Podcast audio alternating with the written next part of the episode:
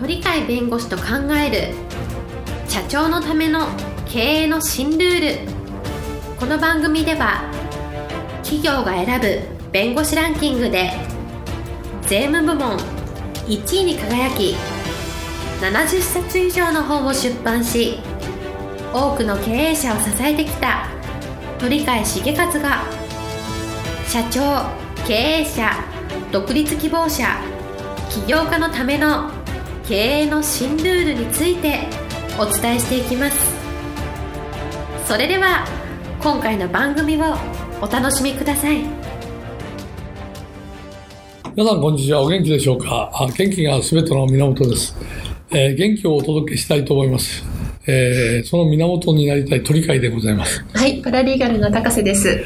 今日のテーマはですね、はい。あの AI ってありますね、はい。えー人工知能みたいな。人工知能、はい。でディープラーニングって言葉最近流行ってきて、はい、えー、ディープラーニング。えー AI のあの、は技術のさらなる進歩を遂げるきっかけになったはい。のがこのディープラーニングっていう、従来の、ええー人工知能と全く格段に、えー進歩したやり方なんで、はい従来はあのある知識があって、ええ。知識をその、えーロボットに覚覚えさせて、はい。それに基づいて、えー新しい考え方にするみたいなのがあったんですけど、今度はディープラーニングっていうのは、目で見る、知覚本能っていうか、認識本能っていうか、もう目で見るもの、ボンボンボンたくさん見ると、えそれに基づいて、えー一つのはい。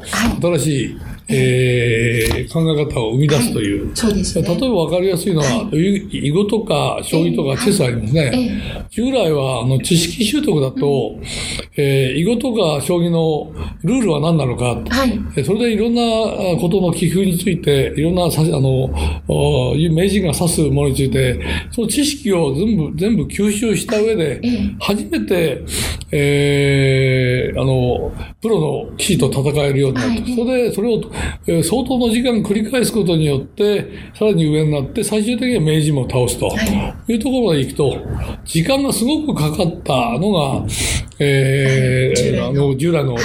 ラーニングの仕方、それに対して視覚ですから、い。ボンボン名人たちが打つ球、あの、なんどういう手を次の時で打ったみたいな、そこの、えーう打つ順序みたいな、全部映像でバーって、えー見ると。それも何台かの映像でどんどんどんどん新しい知識をすると、わずか2時間で2時間、はい。名人をええ。チェスでもほ将棋でも、はい。お囲碁でも、えー任す力はあると、そのぐらい実は、はい。えー学習速度が高まったのをディープラーニングって言うんですけど、はい。そう、技術の進歩によって、今までできなかったこの AI 技術がええ、実はこの、えー、知覚、目目の認識作用と同じようなものをお人工知能が持つことによはい。って、え。新しいいろんなことができるっていう、まあ、技術開開発にたくさん寄与すると。はい。例えば従来だったら、えー、柿の木があるとしたらええ、柿の木に、その、柿のお実がありますね。実だけを取るってなかなかできなくて、ーはい。周りのものを全部ガラッと取らないと取れないみたいな。はところがええ、柿の部分と柿の葉っぱの部分と枝の部分というのは、認識作用のところでずーっと見るとええ、ちゃんと区別がつくと。はい。で認識できるようになったら、柿のその耳の、あの、い。身のの部分だけちゃんとええ。取ると。あそれ今まで人間でなきゃダメだった作業ええ。がはい、機械ができるとはい。いう形になるんで、それで即、急速の発展をしてきたと。で、囲碁という意外とはい知能の発達してるええ人たちが名人になる。はい。それをわずか2時間で超えるとはいいうぐらい機械はええ進歩してきた。そうですね。その画像認識ができることによってこういうのをいろんなところに使うとですね、例えば医療の場合でも、お診察をするときには普通はお医者さんのまあところに行って、いろんな問診をして、これどうですか？なんか具合悪いんですか？いや、お腹痛いんです。お腹のどこら辺が痛いんですいや、ここら辺だとか、こういう形でやってたじゃないですか。ところが、そのお医者さんが問診する前に、問診票みたいなのをスマホでい。いから、あるいは向こうに置いたいろんなもの、あの器具を使って、えーイエス、ノーとか言いながら、お腹痛いんですか？と痛いんです。どこが痛いんですか？ここが痛いんです。どういうふうに痛いんですか？とキリキリ痛むんですとかね。切り切り痛むってずっと痛み続けるんですが、いや、断続的に、断続的ってどのぐらいですか？はい。3秒間隔とか1分後とか、はい。そういう形で細かくどんどんどんどん、あの、ええコンピューターで聞いてくれるあ。はい。問診では。問診のやつ。ええそれを持って今度医者の前に行ってやると、医者さんは従来聞くことを全部聞いてもらってますから、はいその先のことを聞けると。うんはい。そうです。そしたらもっと正確な病名を当てて、それに対する対策を適切にできるとはい。いう形を言われてるんで、ええそうすると、医療の中で、まあ AI 技術があの発達しているためにそういうのができるらしい。はいか過去のいろんな症例とか、過去の文献とか、全部 AI ではい視覚機能で読み込んで、それをやってるから、はい徐々に徐々に正確性が増していく。はい。それで症例がまた出てくる。それ全部読み込んでいくから、また症例の数が増えて、はい論文もたたくさん出てくるから、論文もどんどんやっていくと、だんだんだんだん、そうすると初めから問診票を見て、ここが危ないと。うんはい。誤診も少なくなる。というので、やっぱり、そういう画期的なことが今人間の社会に起きてる。ええやっぱりそういう意味では、えー人間はそういうのをやっぱり使う必要が出てくるんじゃないかと。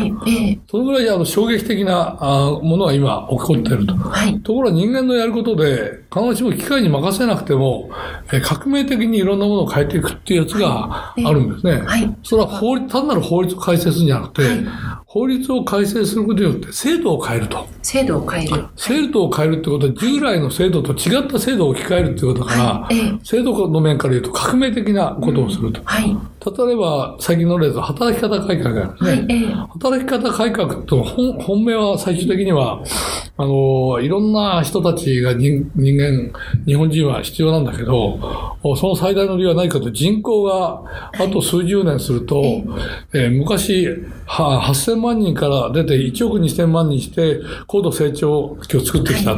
その1億2000万が8000万人台に落ちるのはあと数十年後だって言われてる。人口統計で一番正確な統計だから、これやると経済が高度成長からはい。低成長っていうか衰退期に移る。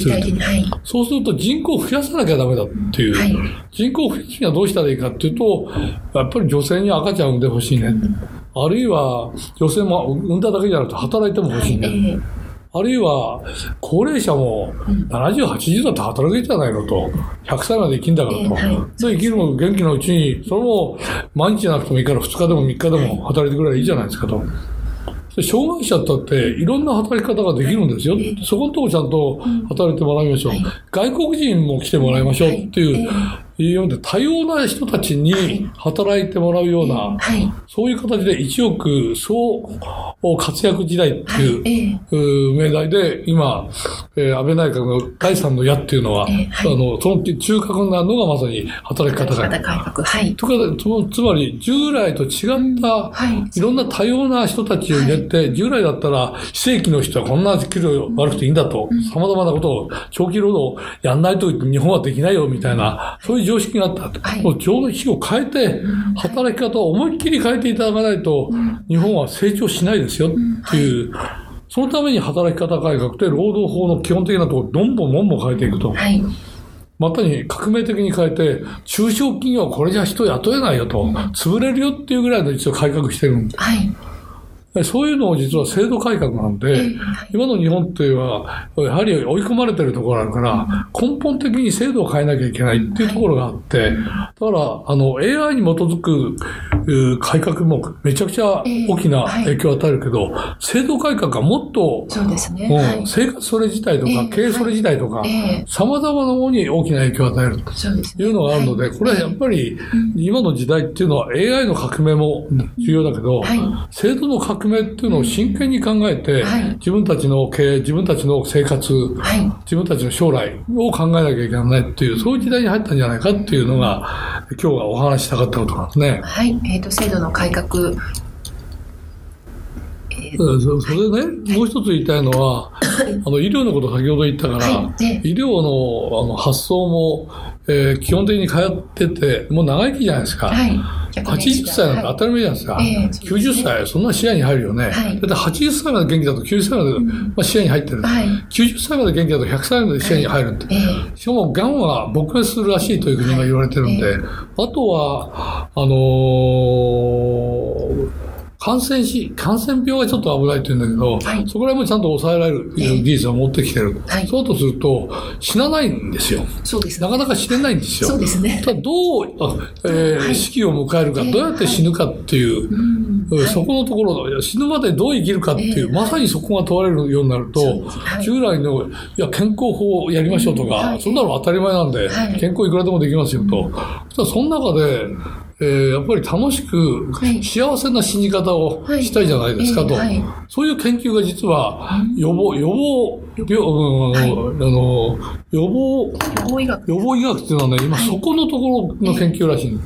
そうすると、ユナイテッド実験データってアメリカとかいうのは、えーあの、長期的な、えーデータを取るんで、あるえー人が入院しましたと。入院した時にどのぐらいの人が、えーか、あの、訪ねてくれましたかっていう研究した人がいて、はい。医者ですよ。ええ。それが1人か0か3人かとかいうのを聞いそれでその結果に基づいて、えー二十数年後まで、この人たちはどういう生き方をしましたか、長生きできましたか、はい。幸せでしたかみたいな調べると、一人ももう来ないとか、一人目だと人は意外と短命だそうですよ。とは、二人とかあれ三人以上の人ははい、長命で意外と元気に過ごせました。こういう統計で出てきたので、だから予防医学っていうのは、はい。単にあの病気をしないようにして健康になりましょうっていうのは、健康当たり前なんだと、はい。そんなのこれから当たり前になるから、そうだとすると、そこの時にどういう生き方をするかっていうのをしっかり研究する。そうすると一番中心になるのはええ、長生きのコツは何だと思います？何ですか、長生きのコツが。長生きに影響を与える、幸せに長生きする中で一番影響を与えるのがあるんだそうです。健康は当たり前としてそれ以外ということですよね。何でしょう？つながりなんだって。あ普通はタバコ吸っちゃダメ。ええはい。えーアルコールも飲みすぎダメって言うんだけどそんなの大したことないですよとそれも決定的なのはつながりがはい多くあるかどうか。社会とのつながりそう。はい。そうするといろんなサークルに入ってると、いろんな習い事をするとか、ええいろんなとこ行っていろんな人と接するっていう、うんはいええこの機会を持ってる人たちは、はい長生きで幸せな人が多いんですと。うんはい。それに対してええ全然人と接触しませんと。うん特に日本の場合男性が短くて、女性が世界一長寿国ですよねそうで。すね。はい。女性と男性っていうのは、あの、新幹線に乗るとわかるんですけど、3人組が男性来たら静かですよ。そうですね。比較的。はい。女性3人うるさいよ、これね。すみません。元気なんですね。だから、その元気のもとは何かっていうと、そういう人間関係ができて、つながりができてると。はい。ええ男は意外とあっても、はい職場が一緒じゃないとなかなか仲良しになれないとか、職場から離れて、えーあの、青年になったら、行くところは公園しかないみたいな、そういう孤独があるじゃないですか。だから孤独死は圧倒的に女性男性ですよね。あ、そうなんです。ええ女性の場合は夫が死んでも長生きでしょ？そうですね。はい。夫は妻が死んだらまず、あの、不幸せが、あの、最後が待ってるかもしれない。こういう世界だから、はいこれ全部今医学でそれが証明されてて、やっぱりつながりをどうつけるか。うんそしたら、ええ退職してから急につながりつかんないですよね。はい。そうですね。だってその実験データがあるんだそうで、はい転職に成功するかしないかを年代的に統計取ったんですよ。ええこれ日本で。はい。そしたら、50歳ぐらいで定年をにして、その上で、はいえーやった人は転職成功する。あ、そうなんですか？うん、だから定年までいて、65なら65までいて、転職しようとしたらうまくいかない人が確率として高い。なはいはい。えぜかというと、50歳だったら、はい。その、まだ余力があるから脳の、はいええ頑張ろうってんで、新しい職種行っても、それに適応しようとして、ええ努力するから、はい。意外と仲間もできるし、うんはいで。そういう意味では、うまくなることが多い。はい。ええところが、65だったら、今から習い事かよと。そんなの、こんなことは俺できないと。はい我々の過去の経験によればってなってくるんで、社会から受け入れない、職場からも嫌がられると。